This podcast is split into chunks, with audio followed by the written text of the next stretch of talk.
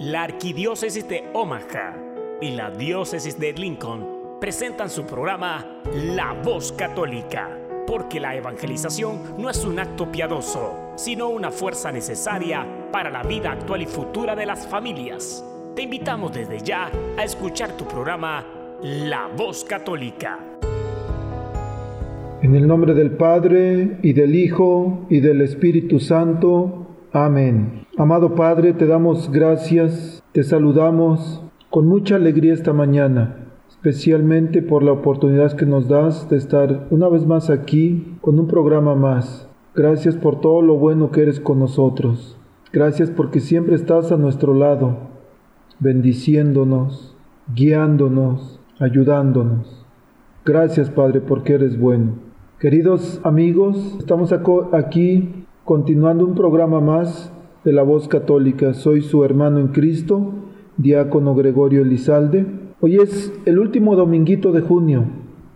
Entonces empezamos un mes más esta semana, mañana precisamente, y este mes lo iniciamos con una celebración muy especial. Este jueves 4 de julio celebramos el Día de la Independencia de Estados Unidos. Gracias a a este día es que nosotros podemos vivir en libertad, podemos expresar nuestra fe con libertad. Pero también sabemos que el único libertador es nuestro Señor Jesús, que nos libera, que nos sana, que nos salva. Entonces el programa de hoy vamos a dedicarlo también a personas que de alguna manera dieron su vida para que nosotros pudiéramos vivir la fe, para que nosotros pudiéramos vivir nuestro cristianismo de una manera libre. Y para eso vamos a tener un invitado, el señor Miguel Barreiro, que nos va a ir enseñando, guiando, para que podamos aprender sobre los mártires de la iglesia, tanto los de Estados Unidos como los de la iglesia en general. Pero qué tal si vamos comenzando con un canto, escuchémoslo, un canto muy bonito y después regresamos con el señor Miguel Barreiro. Estás escuchando La Voz Católica.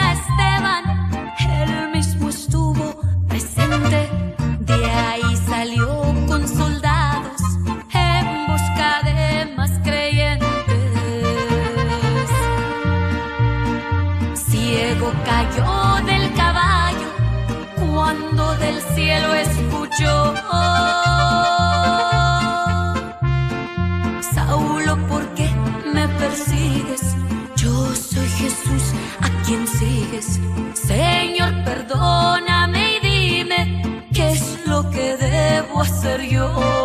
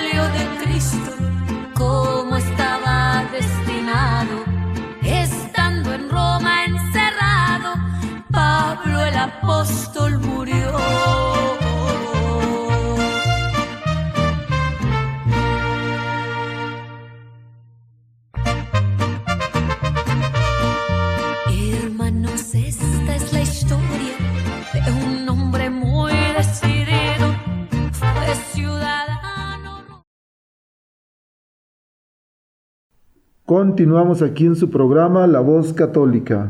Y como les había dicho, esta mañana tenemos un invitado especial. Estamos esta semana celebrando el Día de la Independencia de Estados Unidos. Pero también nuestra iglesia ha habido personas que han dado su vida por la iglesia. Entonces, hoy vamos a tener un poquito de la historia de nuestra iglesia, los primeros mártires, pero también aquí en Estados Unidos vamos a hablar un poquito sobre cuáles fueron las personas que vinieron de alguna manera a rascar para poner, para sembrar nuestra fe católica aquí en Estados Unidos. Y para eso esta mañana tenemos aquí al señor Miguel Barreiro. Miguel, muchísimas gracias por estar aquí y bienvenido. Un gran placer, eh, diácono eh, Gregorio, de estar presente aquí, ofreciendo un poquito de, de luz, ¿verdad?, a nuestros hermanos, hermanas en Cristo. Gracias, Miguel. Bueno, pues vamos a, vamos a entrar en materia. ¿Qué tal si nos dice, por favor, el, hablando de nuestra fe católica, hubo mucha gente que dio su vida por defender el Evangelio de Jesús, por defender la Iglesia católica y que la Iglesia los considera mártires. Pero ¿cómo, quién es considerado mártir? ¿De dónde viene la, el origen de la palabra mártir? O, o más bien, ¿qué significa ser un mártir? Sí, el significado eh, básico, ¿verdad?, de la palabra mártir es una persona que ha sido muerta en testimonio de la verdad de Jesucristo. Eh, hubo muchas personas que murieron inmediatamente después de su, de su resurrección. Eh, podemos contar, ¿verdad?, con los apóstoles, ¿verdad? Los discípulos fueron los primeros en sufrir, comenzando con el diácono Esteban, ¿verdad?, que fue martirizado ahí en la puerta de los leones, apedreado, ¿verdad? Eh, entonces hay muchos de ellos. El término mártir es para todas aquellas personas que han sufrido por su fe, que han sufrido por testificar ¿verdad? que son cristianos y prefirieron morir antes de cambiar sus creencias eh, en Jesús, ¿verdad? En Dios. Qué interesante escuchar esto, queridos radioescuchas. Bueno, ya se dieron cuenta que esto está muy interesante si su esposo no se ha despertado, señora Codelo, despiértelo, mándale un mensaje a la comadre y dígale, oiga, esto está muy interesante hoy. Miguel, el, entonces los orígenes del martirio empezaron, diríamos, con Esteban, él fue el primer mártir, o... Eh, en realidad, eh, diácono, el primer mártir de nuestra fe fue nuestro Señor Jesucristo. Él fue el primero. Eh, y luego, pues naturalmente Esteban, ¿verdad? El primer diácono Esteban.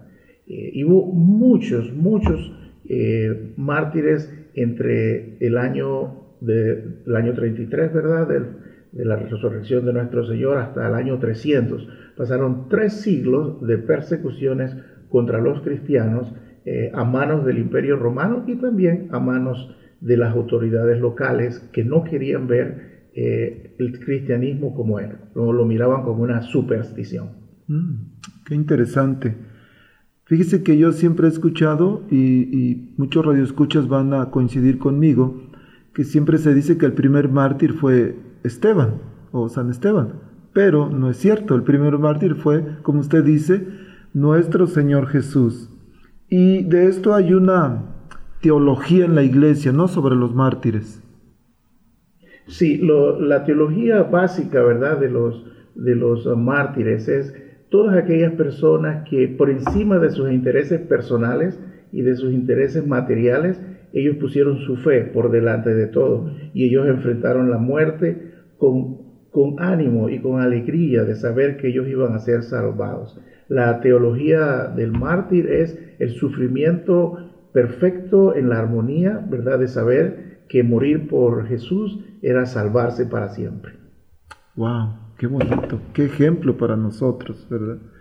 Miguel, él inició, por supuesto, la, la persecución con Jesús, lo mataron, y después, ¿por cuántos siglos o por cuánto tiempo ah, siguió la persecución? ¿Cuáles eran las razones? ¿Por qué perseguían a, a la gente?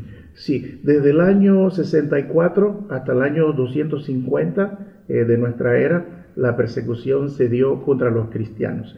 Eh, solamente dos persecuciones estatales, es decir, total del imperio contra los cristianos. Las otras en el medio eran locales, eran motivadas por el Sanedrín o por competencias locales porque no querían entender cómo era el cristianismo.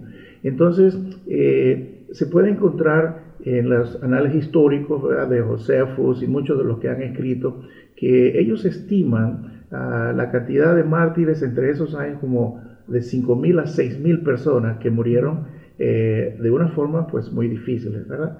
Entonces, ah, los cristianos en el tiempo de Jesús, ¿verdad? Que apenas comenzaban, celebraban todo misteriosamente, a escondidas, porque eran perseguidos, y por eso mismo, en esa ración social, eh, los miraban con mucho temor, porque pensaban que eran, eh, como hablamos de comer y beber la sangre de nuestro Señor, pensaban que eran caníbales. Entonces, este, e, esa era una. Otra de las razones por las cuales eh, había la persecución era un asunto legal. Había que pagar, eh, pagar un, impuesto al César y muchos de los hebreos de ese tiempo se negaban a hacer eso. Y eso era realmente romper con las leyes romanas que exigían una lealtad total al, al emperador. Entonces esa era una razón legal. La otra era social, ¿verdad? Eh, eh, los hebreos cristianos, pues en ese tiempo hacían todo escondido y la gente les tenía miedo. Habían otras razones también, eh, más que todo políticas, en donde eh, temían, ¿verdad?, que hubiese revueltas. Entonces para eso los controlaban, ¿verdad? Y así.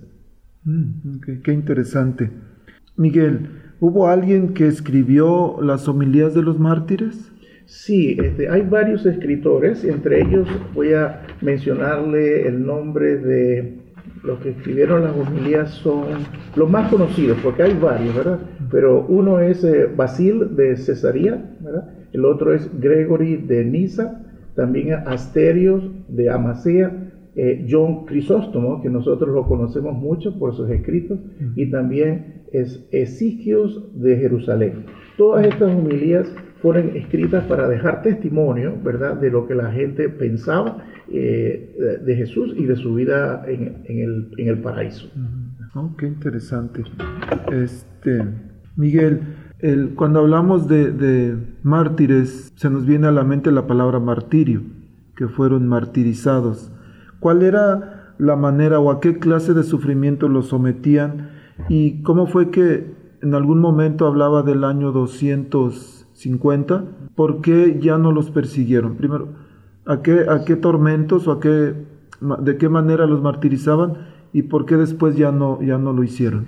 Los sufrimientos eran eh, bien horribles. Muchos de ellos eran utilizados como antorchas humanas y los ponían empalizados eh, alrededor de Jerusalén o de las arenas, los amarraban, eh, los embarraban con grasa, grasa animal, y entonces le prendían fuego y el cuerpo se quemaba por probablemente 24 horas, 36 horas, eh, y por allí se paseaban los romanos, ¿verdad?, para burlarse del cristianismo. La otra era, eh, se lo echaban a los leones y también a otras bestias salvajes, ¿verdad? Hemos, hemos leído en la Biblia eh, varios de nuestros mártires que fueron gozosos a entregar su vida por el Señor, formas muy crueles, otros eran crucificados y otros eran simplemente aniquilados con espada. Eh, las persecuciones locales chiquitas no tienen ni siquiera historia, nadie puede acordarse de los nombres de esas personas porque fueron muertos en sus propias casas con toda su familia a mano de la espada de los romanos y también de algún elemento enemigo, ¿verdad?, dentro del Sanedrín. Así que había sufrimientos horribles, ¿verdad?, torturas increíbles y pues era verdaderamente difícil pensar cómo podía haber tanta crueldad en la, en la gente de ese tiempo. Eh, la persecución tuvo final, comenzó a tener final eh, para el año 250. Eh, vino el emperador Constantino, Constantino I, que él ya venía influenciado por su madre, Elena o Santa Elena, que fue la que descubrió todos los lugares que nosotros visitamos en la Tierra Santa. Él sacó un edicto que se llama el Edicto de Milán, prohibiendo la persecución ¿verdad?, de los cristianos. Y a partir de ese momento, eso era ya casi a mediados del siglo III, a partir de ese momento se paró la persecución y después hubo otro edicto final en donde se hizo oficial que la religión del imperio era la cristiana. Tenemos que decir cristiana, porque en ese tiempo no era católica, era cristiana. ¿verdad? Sí. gracias al emperador Constantino. Y hay que decir algo sobre él también. Él tuvo una visión en una batalla sobre un puente, eh, se llama el puente de Milvian, en donde él tenía que enfrentarse con uno de sus subalternos, creo que era un familiar de él, y si él perdía esa batalla, perdía el control del imperio. Y él en una visión vio la cruz de Jesús en el cielo, y, y aunque él no era realmente creyente, por su madre que tanto le hablaba, él decidió y dijo, si gano la batalla, me convierto a esta, a esta nueva religión. Y ganó la batalla. Eh, de esa manera, pues, este, Constantino fue la persona que vino a traer al imperio romano la religión cristiana que llamamos nosotros ahora católica. Qué interesante, Miguel. Me, llama mucho la atención esto de, de Constantino y queridos radioescuchas, posiblemente habrán escuchado, y aunque es, vamos a, agarrar un, un descanso en este tiempo, porque estamos hablando sobre los mártires, pero es importante que entendamos, algunas personas por ahí, algunos de nuestros hermanos separados nos han dicho que la Iglesia Católica la fundó Constantino, cosa que no es cierto. Acaba de decir Miguel, Constantino de alguna manera dio libertad de culto, que es diferente, completamente diferente, pero a veces hemos escuchado decir cosas que no son ciertas y la mayoría de las veces es por ignorancia. Personas que a veces escuchan algo, les han dicho algo y no investigan, se quedan con lo que les dijeron y ya de esa manera el, andan pregonando cosas que no son correctas. Miguel, vamos a ir a una pausa, pero antes vamos a escuchar un canto, pero quiero decirles a nuestro querido auditorio que Miguel hace viajes a Tierra Santa. Y ahorita que dijo que de, Santa Elena, que descubrió los lugares que visitamos, el, antes de irnos a la pausa, me gustaría, Miguel, que por favor les diera su número de teléfono y al final, por supuesto, lo vamos a hacer otra vez, pero para que la gente recuerde. Y cuál es su próximo viaje y no sé si usted quiera decir algo más. Eh, sí, muchísimas gracias, eh, señor Diácono. Sí, este, mi próximo viaje sale este martes, el 18 de junio, por 10 días, eh, llevando a las parroquias San John de Baptist y también San Joseph de Springfield Ah, con los padres hermanos Gotzel. Y también va un diácono, se llama Terry Fizenek. Ah, mi, mi, número celular, que es el más fácil donde me pueden localizar, es 402-637-5702. Eh, y yo estoy allí para servir a todos. Hay algunas personas que sin documentos me vienen a visitar y yo con mucho gusto les muestro los vídeos y todas las fotos que yo he tomado sin ningún problema. O sea que no es necesario que tengan que viajar. Yo con mucho gusto comparto esas cosas que Dios me ha dado para todos ustedes. Muchas gracias, Miguel. Bueno, vamos a, ¿qué le parece si escuchamos un canto? Hay un canto muy bonito que de alguna manera va acorde con lo que estamos escuchando, que dice que si el grano de trigo no muere, o más bien que tiene que morir. vamos a escucharlo.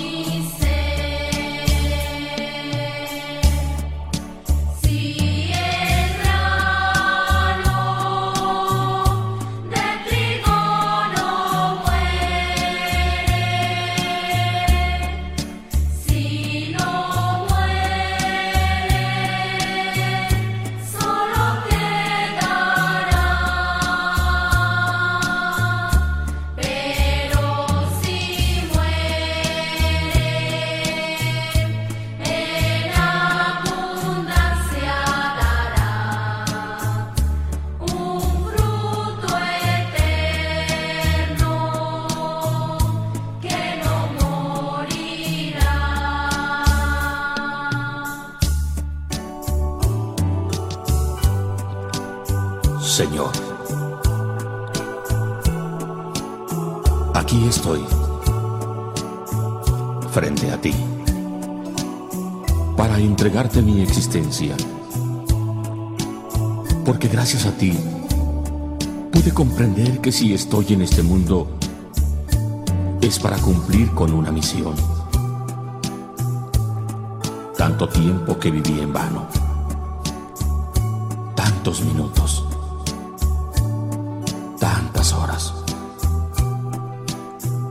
días, tantos años sumido en la oscuridad, disfrutando a mi manera del mundo falso en que he vivido.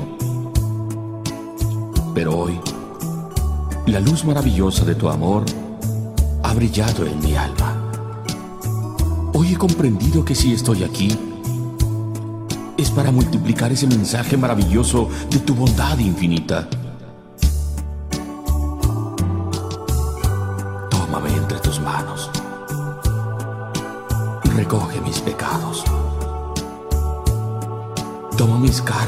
cargas y mis culpas.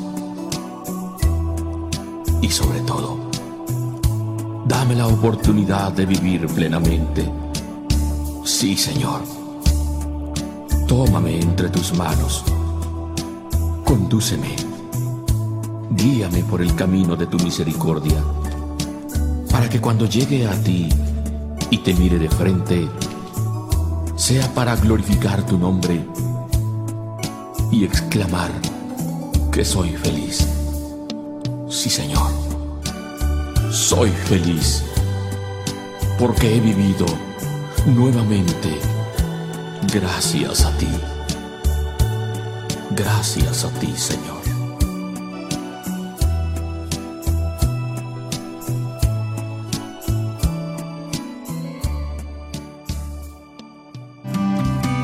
Estás escuchando La Voz Católica.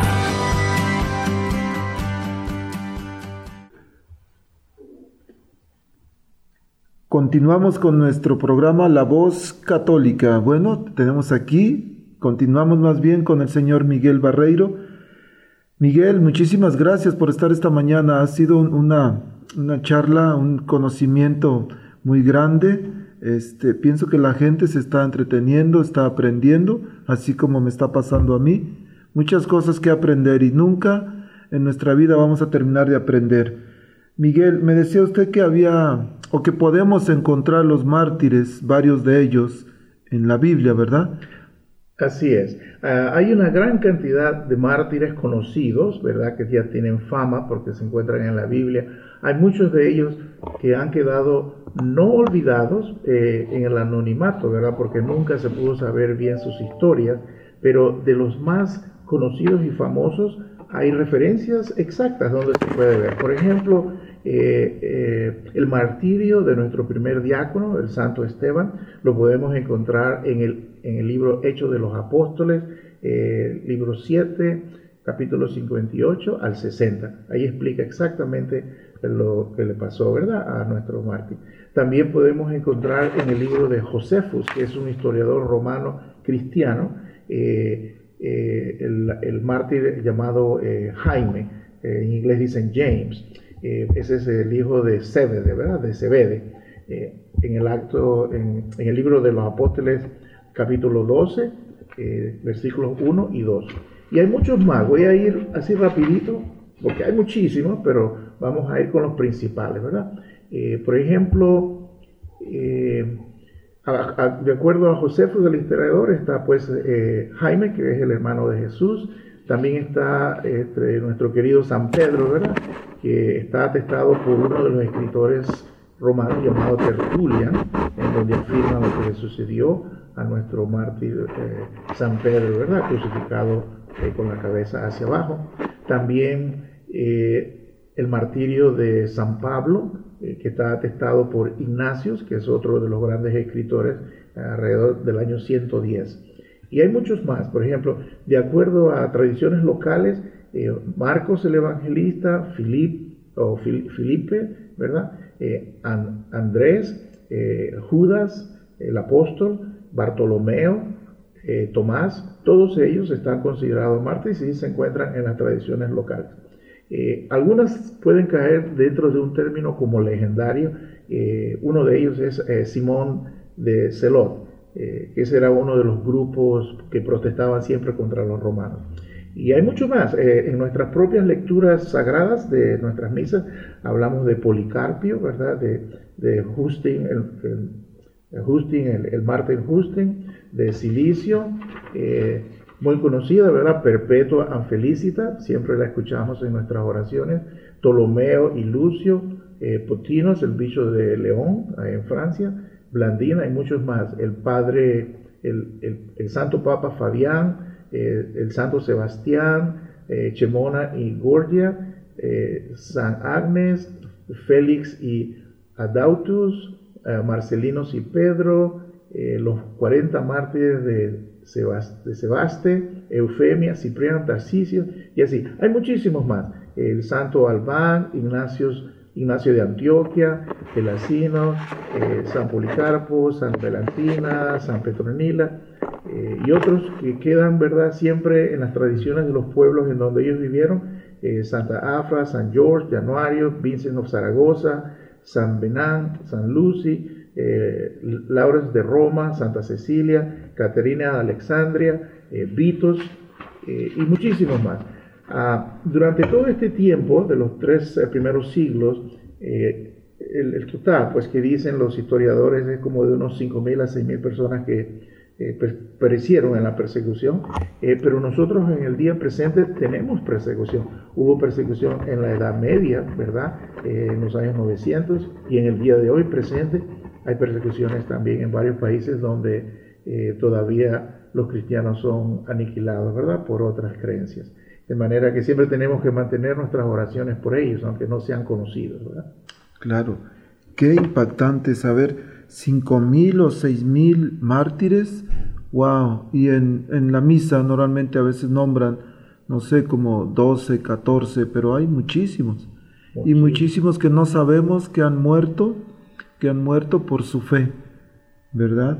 Este, qué interesante, queridos radioescuchas, pues les decía, este, esta semana vamos a celebrar el Día de la Independencia aquí en Estados Unidos y la segunda parte de esta charla con el señor Miguel, pues vamos a pedirle que por favor nos ayude a entender, a comprender este, nuestra fe aquí en Estados Unidos. Vivimos en este país, entonces vamos a conocer un poquito de quién trajo la fe a Estados Unidos, si hubo mártires aquí en, mártires norteamericanos como le llaman, de qué religión, ah, de qué orden religiosa era o de qué, de dónde venían y cuántos eran. Sí, referente a, las, a las personas que vinieron a evangelizar el norte de los Estados Unidos, incluyendo Canadá, eh, se cuenta principalmente la orden jesuita, ¿verdad? La orden jesuita, ellos vinieron en el norte de Canadá y en el norte de los Estados Unidos, en Nueva York, eh, y son también conocidos como los mártires canadienses. Eh, al mismo tiempo le conocemos como los mártires de América del Norte o mártires canadienses. los primeros y más conocidos fueron ocho, que vinieron con la orden jesuita a trabajar en la región de los Hurones. Eh, había una misión en ese tiempo que se llamaba eh, Santa, María, eh, en, francés, pues por, respeto, ¿verdad? Que hay que saber cómo se, le llamaba Saint-Marie, ¿verdad? De Huron. Y ellos tenían tribus con las cuales estaban trabajando, pero las tribus tenían conflictos entre ellos. Los hurones con los iroquíes siempre andaban peleando, ¿verdad? Y entonces en, esa, en ese conflicto de tribus que se convertían y otras que no, nuestros mártires sufrieron, ¿verdad? Eh, el martirio de, eh, de, ser pues eh, muertos por estas personas. Los nombres de ellos, de los ocho principales, porque hubo más, pero los ocho principales los voy a mencionar aquí. el primero se llama René, en español lo leemos así, René Goupil. Eh, pero para el respeto completo, ¿verdad?, de la divinidad de su santidad y lo que podemos con el francés un poquito, yo creo que es bueno decir la pronunciación correcta. En francés, René Goupil se dice René Goupil. El otro se llama Isaac Jogues pero se pronuncia Isaac Job. Eh, el otro se llama San John de Lalande, es así como lo leemos nosotros, pero se pronuncia Jean de Lalande. Eh, también San Antoine Daniel y también son Jean de Brebeuf. Y el otro se llama Noël Chabanel, eh, el otro se llama Charles Garnier y, y San Gabriel Lalemont. Es importante recordar que ellos vinieron precisamente trayendo ¿verdad? la fe, el cristianismo, la salvación a estas personas y ellos perecieron en su testimonio ¿verdad? Por, la, por la vida de Cristo a manos de los, de los indígenas iroquíes. Nunca había escuchado el, o más bien, gracias Miguel por instruirnos. No había escuchado esta parte de que yo pensaba que habían llegado primero aquí a al territorio de Estados Unidos, pero entonces fue Canadá y también, por Sí. supuesto, Estados Unidos.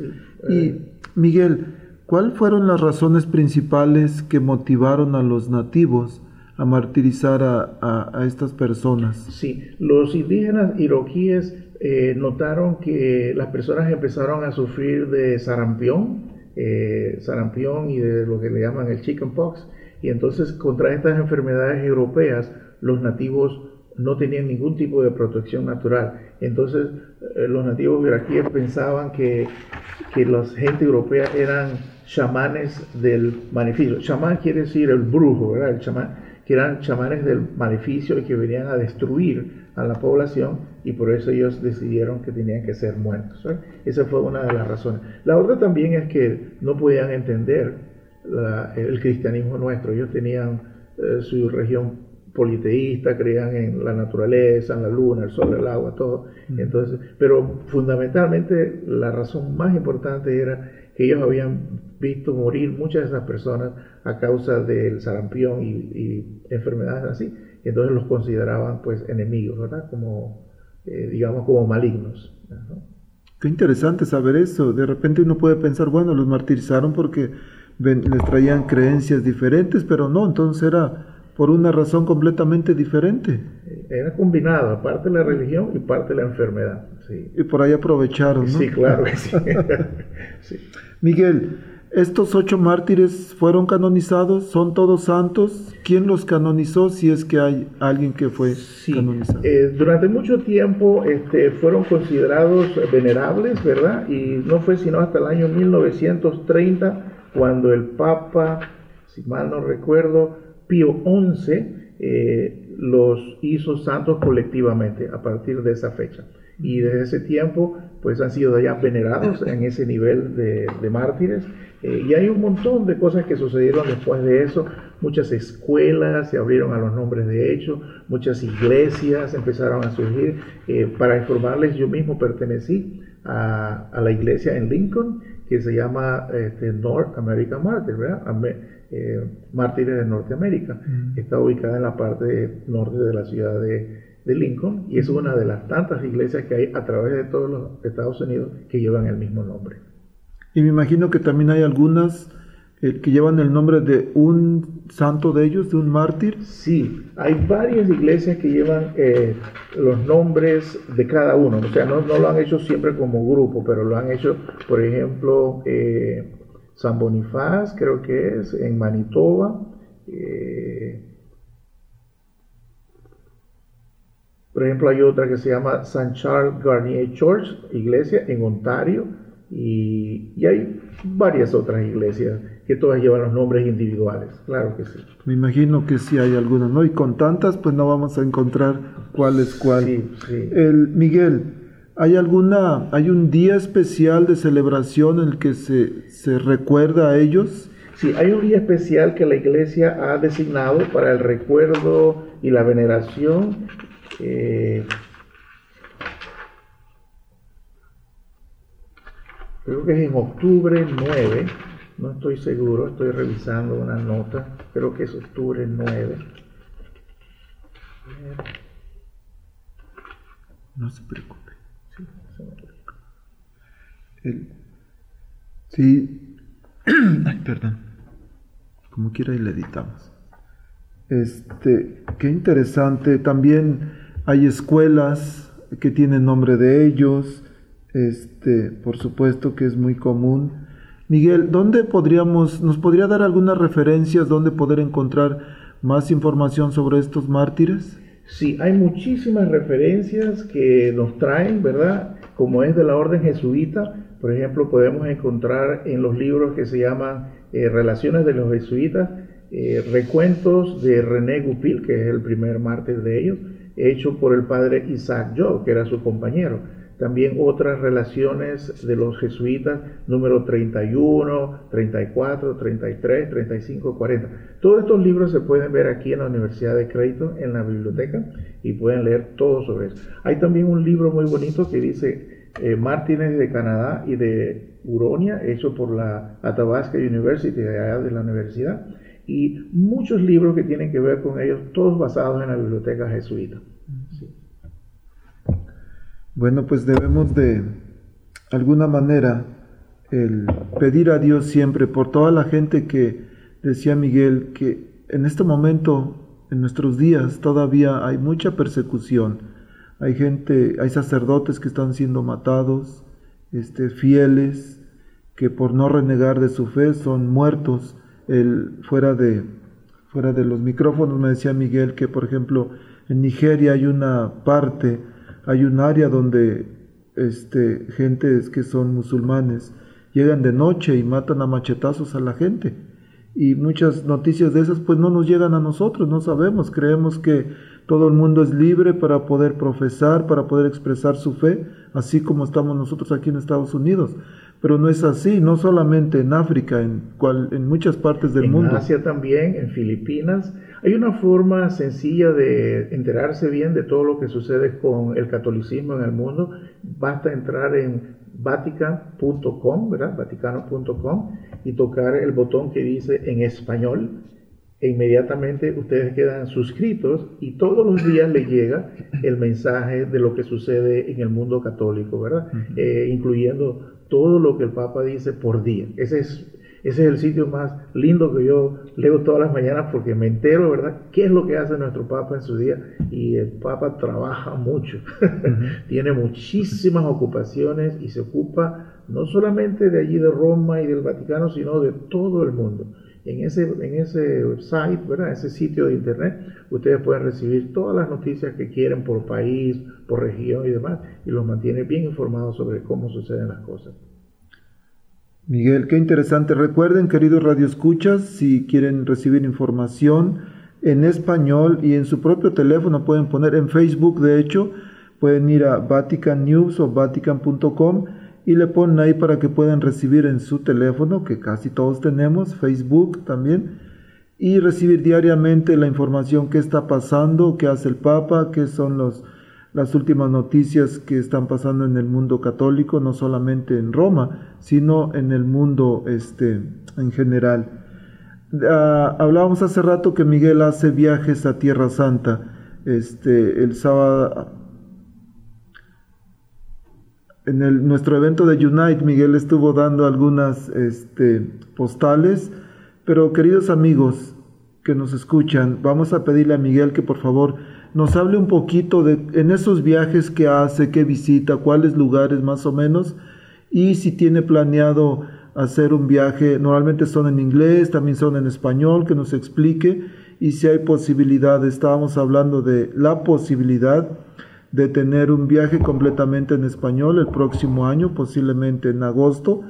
Eh, depende mucho del interés de la gente, por supuesto. Si ustedes nos hablan, y nos dicen, oh, yo quiero ir, tengo el deseo, vamos a, ver cómo podemos de alguna manera organizar y para eso pues Miguel es experto.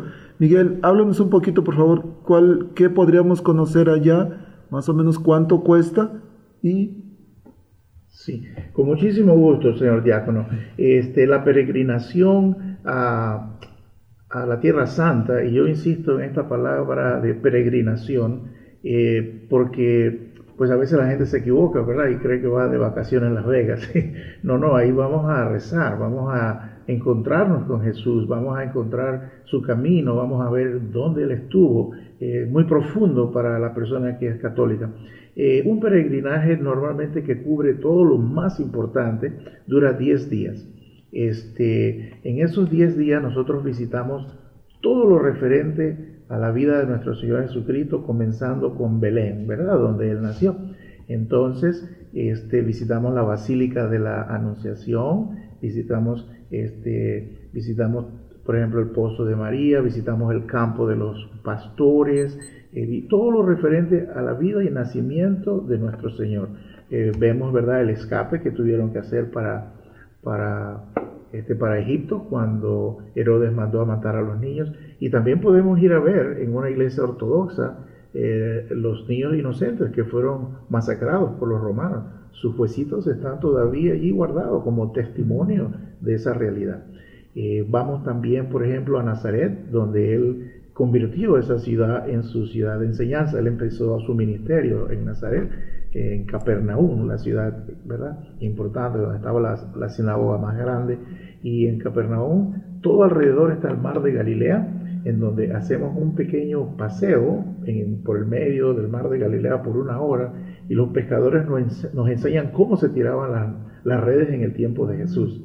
Eh, visitamos eh, el sitio de María Magdalena, su iglesia, visitamos Tagba, donde se hizo la multiplicación de los, de los panes eh, y los pescados para alimentar a las 5.000 personas que vinieron a escuchar la buenaventuranza. visitamos Tagba, visitamos Capernaum completo y nos quedamos como dos días alrededor del mar de Galilea basados en Tiberiades. Eh, Tiberiades era un puesto de control romano, pero que tiene una gran significación para nosotros. Eh, también vamos a Caná, a, la iglesia muy especial del primer milagro de nuestro Señor, ¿verdad? Que él no quería, pero su madre le insistió, ¿verdad? Que aunque él decía, mi momento no ha llegado, ella le insistió y él obediente como siempre, ¿verdad? Transformó el agua en vino y eh, van a encontrar las tinas originales. que ustedes no van a imaginar, ustedes creen que es una tina que se puede cargar, pero estas son tinas inmensas, estas no se pueden cargar, son de piedra, grandísimas, y están allí las originales para que ustedes mismos las puedan ver. Eh, las personas casadas que van con nosotros en el peregrinaje pueden hacer la renovación de sus votos matrimoniales allí mismo en la iglesia de Caná, que es algo muy, muy significativo para las personas casadas. Eh, visitamos también el río Jordán, donde nuestro Señor Jesucristo fue bautizado por Juan Bautista y podemos hacer nuestra propia renovación del bautismo. No es otro bautismo, por favor, ustedes saben, ¿verdad? Esta es una renovación donde vamos a escuchar las palabras sagradas que nos dieron en nuestro bautismo cuando éramos niños, que quizás no recordamos ahora, y podemos recibir un poquito de agua en la cabeza, entrar en el río, ¿verdad? Y sumergirse si quieren a nuestro estilo católico. Muy modesto, muy humilde, no se trata de meter a nadie de zambullón allí, es algo tranquilito, ¿verdad? En paz, como siempre eh, Jesús hizo las cosas para nosotros. También podemos ir a visitar a Jericó, que es la ciudad más antigua del mundo, y Jericó es la ciudad única en todo el territorio de Israel que es plana, ahí no hay montaña. Este, todo lo demás, eh, Jerusalén, Nazaret, Belén, todo está en lomas. Eh, Jericó es la única ciudad plana. Eh, y también podemos ir muy cerca de Jericó al monte de la tentación, donde nuestro Señor fue llevado, ¿verdad? Y todo se le ofreció a él y le preguntaba, ¿verdad? El enemigo, si te postras a mí, pues tendrás todo esto y vamos a llegar a ese monasterio que todavía está ahí reservado por dos mil años eh, y así. Entonces, dentro de Jerusalén vamos a hacer, por ejemplo, todo el monte de los olivos que incluye lindas iglesias como por ejemplo la Basílica de la Agonía, donde nuestro Señor Jesucristo fue a orar por nosotros en la, eh, antes de la, parte prematura, ¿verdad? De la pasión, donde sudó sangre, ¿verdad? Por la presión que tenía en esos días. Y, vamos a visitar muchas de las iglesias del Monte de los Olivos y bajamos a la ciudad de Jerusalén entrando por la puerta de San Esteban, ¿verdad? Donde fue martirizado. Hacemos todo el Via Crucis eh, que es un camino ascendente y pedregoso, para cual hay que llevar zapatos simplemente cómodos, no los de lujo, esos no se necesitan allá, zapatos de trabajo. Y se va a subir esa loma hasta llegar, ¿verdad?, a Gólgota. Hacemos y cantamos por todo el camino nuestra, eh, nuestro Via Crucis, cargando una cruz si queremos, eh, y luego de visitar las partes principales, podemos visitar otros lugares dentro de la ciudad de Jerusalén que son importantísimos la iglesia ortodoxa de San Juan Bautista, el decapitado, es una belleza. eh, la iglesia aramea, que todavía habla el lenguaje de Jesús, todavía. Ellos son de la, una orden muy antigua y se llaman Syriac Orthodox Church y todavía hablan el idioma de Jesús y cuando siempre vamos nos cantan o recitan el Padre Nuestro en arameo. Basta cerrar los ojos e imaginarse la voz de nuestro Señor hablándonos y así. Eh, todos los lugares los visitamos. Eh, el, costo es prácticamente, eh, como digamos, se, puede, se puede enfrentar el costo si se hacen los pagos a tiempo. por ejemplo, el viaje incluye el, el tiquete, el boleto y de vuelta, todas las reservaciones de entradas a la iglesia, los lugares, todo eso está pagado, los hoteles están incluidos, ah, muy especialmente tres comidas al día. Mm. Que eso es muy importante. No vamos a sufrir de hambre. No hay hambre. Y, no hay que llevar más que para su souvenir. Eso es todo. El costo normalmente varía dependiendo de la, de la estación. 3.650, a veces hasta 3.850 en las en la estación PIX, ¿verdad? Cuando es mucho turismo y también depende del número, ¿verdad? Si somos unos 22, andamos por ahí por los 3.800. Si llegamos a 30, podemos bajar el precio un poquito y lograr que las compañías aéreas nos den descuentos para que sea más económico. Pero ese es el rango, ¿verdad? Entre 3.600 y 3.800. Eh, y, la gente puede hacer una reservación con 500 dólares y luego van pagando mes a mes y como se programa por un año de anticipado, pues da mucho tiempo para cancelar la, cantidad pendiente. Oh, perfecto, me encanta la idea. Bueno, ya escucharon, ahí está la información. Si alguien de, de los que nos están escuchando está interesado, por favor, Miguel ahorita va a repetir su teléfono, también pueden comunicarse conmigo y aquí estamos a la orden. Yo los comunico, los pongo en contacto con él y podemos hacerlo. Ojalá y Dios nos permita poder hacer este sueño. Entonces sería, diríamos, un grupo completamente en español. Sí, un grupo realmente en español, con un sacerdote, con un diácono, ¿verdad? Eh, tenemos allá un guía totalmente experto con 40 años de, guía, imagínense, licenciado por el, Departamento de Turismo de Israel. Eh, los choferes también no son cualquiera, para poder manejar en Israel hay que tener mucha experiencia porque las calles son chiquitas y son lomas y hay que dar muchas vueltas y no es mm. cualquiera el que puede manejar allá. También tiene que ser licenciado el chofer. Oh, wow. Sí, sí, sí. Muy bien, Miguel, pues le agradezco muchísimo su tiempo. Lo vamos a invitar para la próxima vez vamos a ver qué, de qué podemos hablar. Algo muy importante, este, de hecho todo es importante, pero le agradezco muchísimo Miguel. Pero antes de despedirnos, antes de que se despida, o más bien despidiéndose, por favor, le, recuérdele a la gente dónde lo puede encontrar, si tiene Facebook o si su oficina, su número de teléfono, por favor.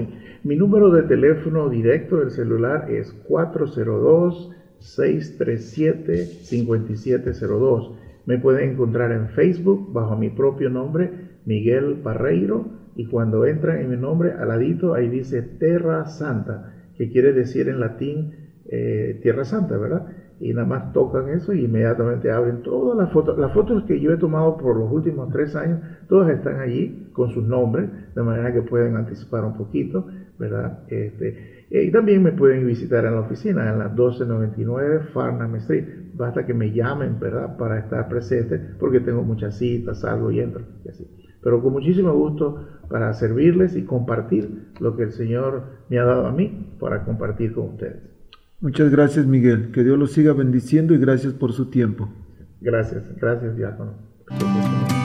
Estás escuchando La Voz Católica. Queridos radioescuchas, pues el tiempo ya casi se nos terminó, pero quiero invitarlos para el día sábado 27 de julio a la inauguración de nuestro Centro Pastoral Tepeyac, un centro pensado exclusivamente para atender a los hispanos, un centro donde tendremos retiros, talleres, capacitaciones, todos los entrenamientos de ambiente seguro se van a dar en ese lugar, la preparación matrimonial, también vamos a centralizar la preparación bautismal, la, preparación de quinceañeras también, preparación matrimonial, les había dicho. Eh, los grupos van a tener ahí sus ah, retiros como cursillos como el encuentro matrimonial, algunos retiros de la escuela de evangelización, del movimiento familiar cristiano, de la renovación carismática, por supuesto, de jóvenes para Cristo, y varios grupos que van a poder estar utilizando este lugar que está siendo acondicionado. Este centro pastoral es una respuesta a la necesidad en nuestra gente de habla hispana. El arzobispo ha escuchado sus necesidades y bueno, nos ha dado la oportunidad de acondicionar este lugar para que sea nuestro centro pastoral. Entonces recuerden, pónganlo en su calendario, sábado 27 de julio a partir de las 10 de la mañana, nuestro arzobispo Jorge Lucas estará celebrando la Santa Misa, después tendremos una procesión hacia el centro pastoral, eh, se corta el, el listón y después tendremos un momento, un tiempo de fiesta, de celebración con venta de comida, también tendremos música en vivo, tendremos marimba y varias cosas, brincolines para los niños también, entonces va a ser un día divertido, no se lo pueden perder. Recuerden, sábado 27 de julio a partir de las 10 de la mañana. Si tienen alguna duda, alguna pregunta, pueden comunicarse conmigo, Diácono Gregorio 402 557 5571. Me despido con, dándoles un caluroso abrazo y saludo. Que Dios los bendiga y terminamos con este canto que se llama Los Locos de Dios.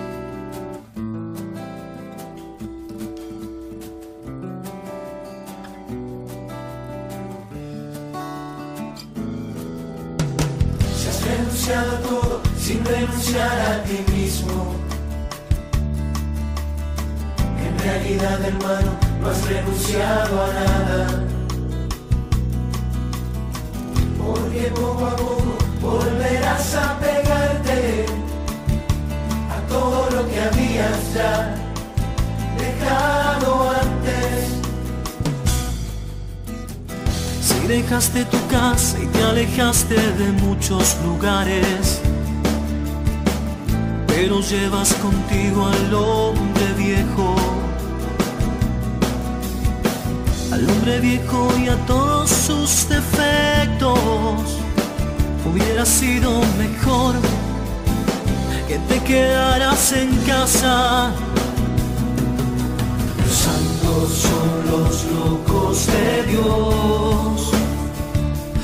Sabios de este mundo nunca, nunca llegarán a ser santos. Santos son los locos de Dios. Los sabios de este mundo nunca, nunca llegarán a ser santos.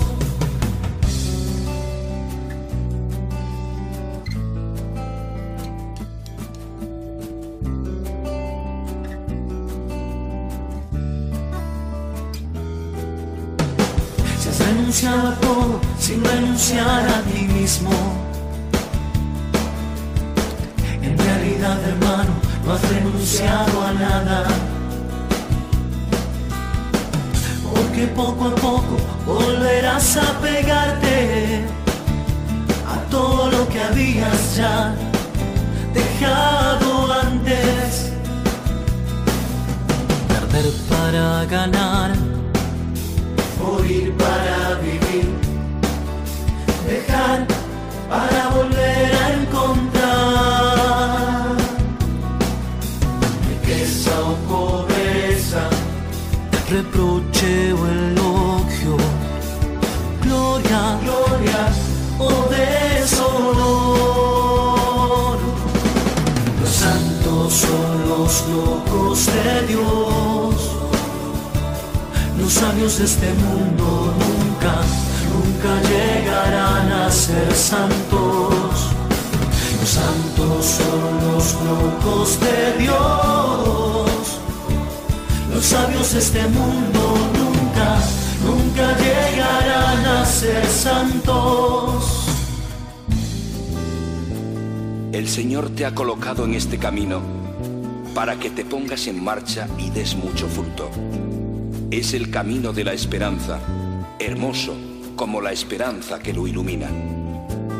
¿Cómo no tener esperanza si caminas con Jesús y vas al Padre? Si estás atado, aunque sea con cadena de oro, no puedes ponerte en camino. Estás atado aunque sea con cadena de oro, puedes ponerte camino al Padre. Si estás atado aunque sea con cadena de oro, no puedes ponerte camino al Padre. Camina, camina, camina sin cesar, decididamente, sin ceder a nada. Nadie acompaña al que se ha quedado Los atrás. santos son los locos de Dios. Los sabios de este mundo nunca, nunca llegarán a ser santos. Los santos son los locos de Dios. Los sabios de este mundo nunca,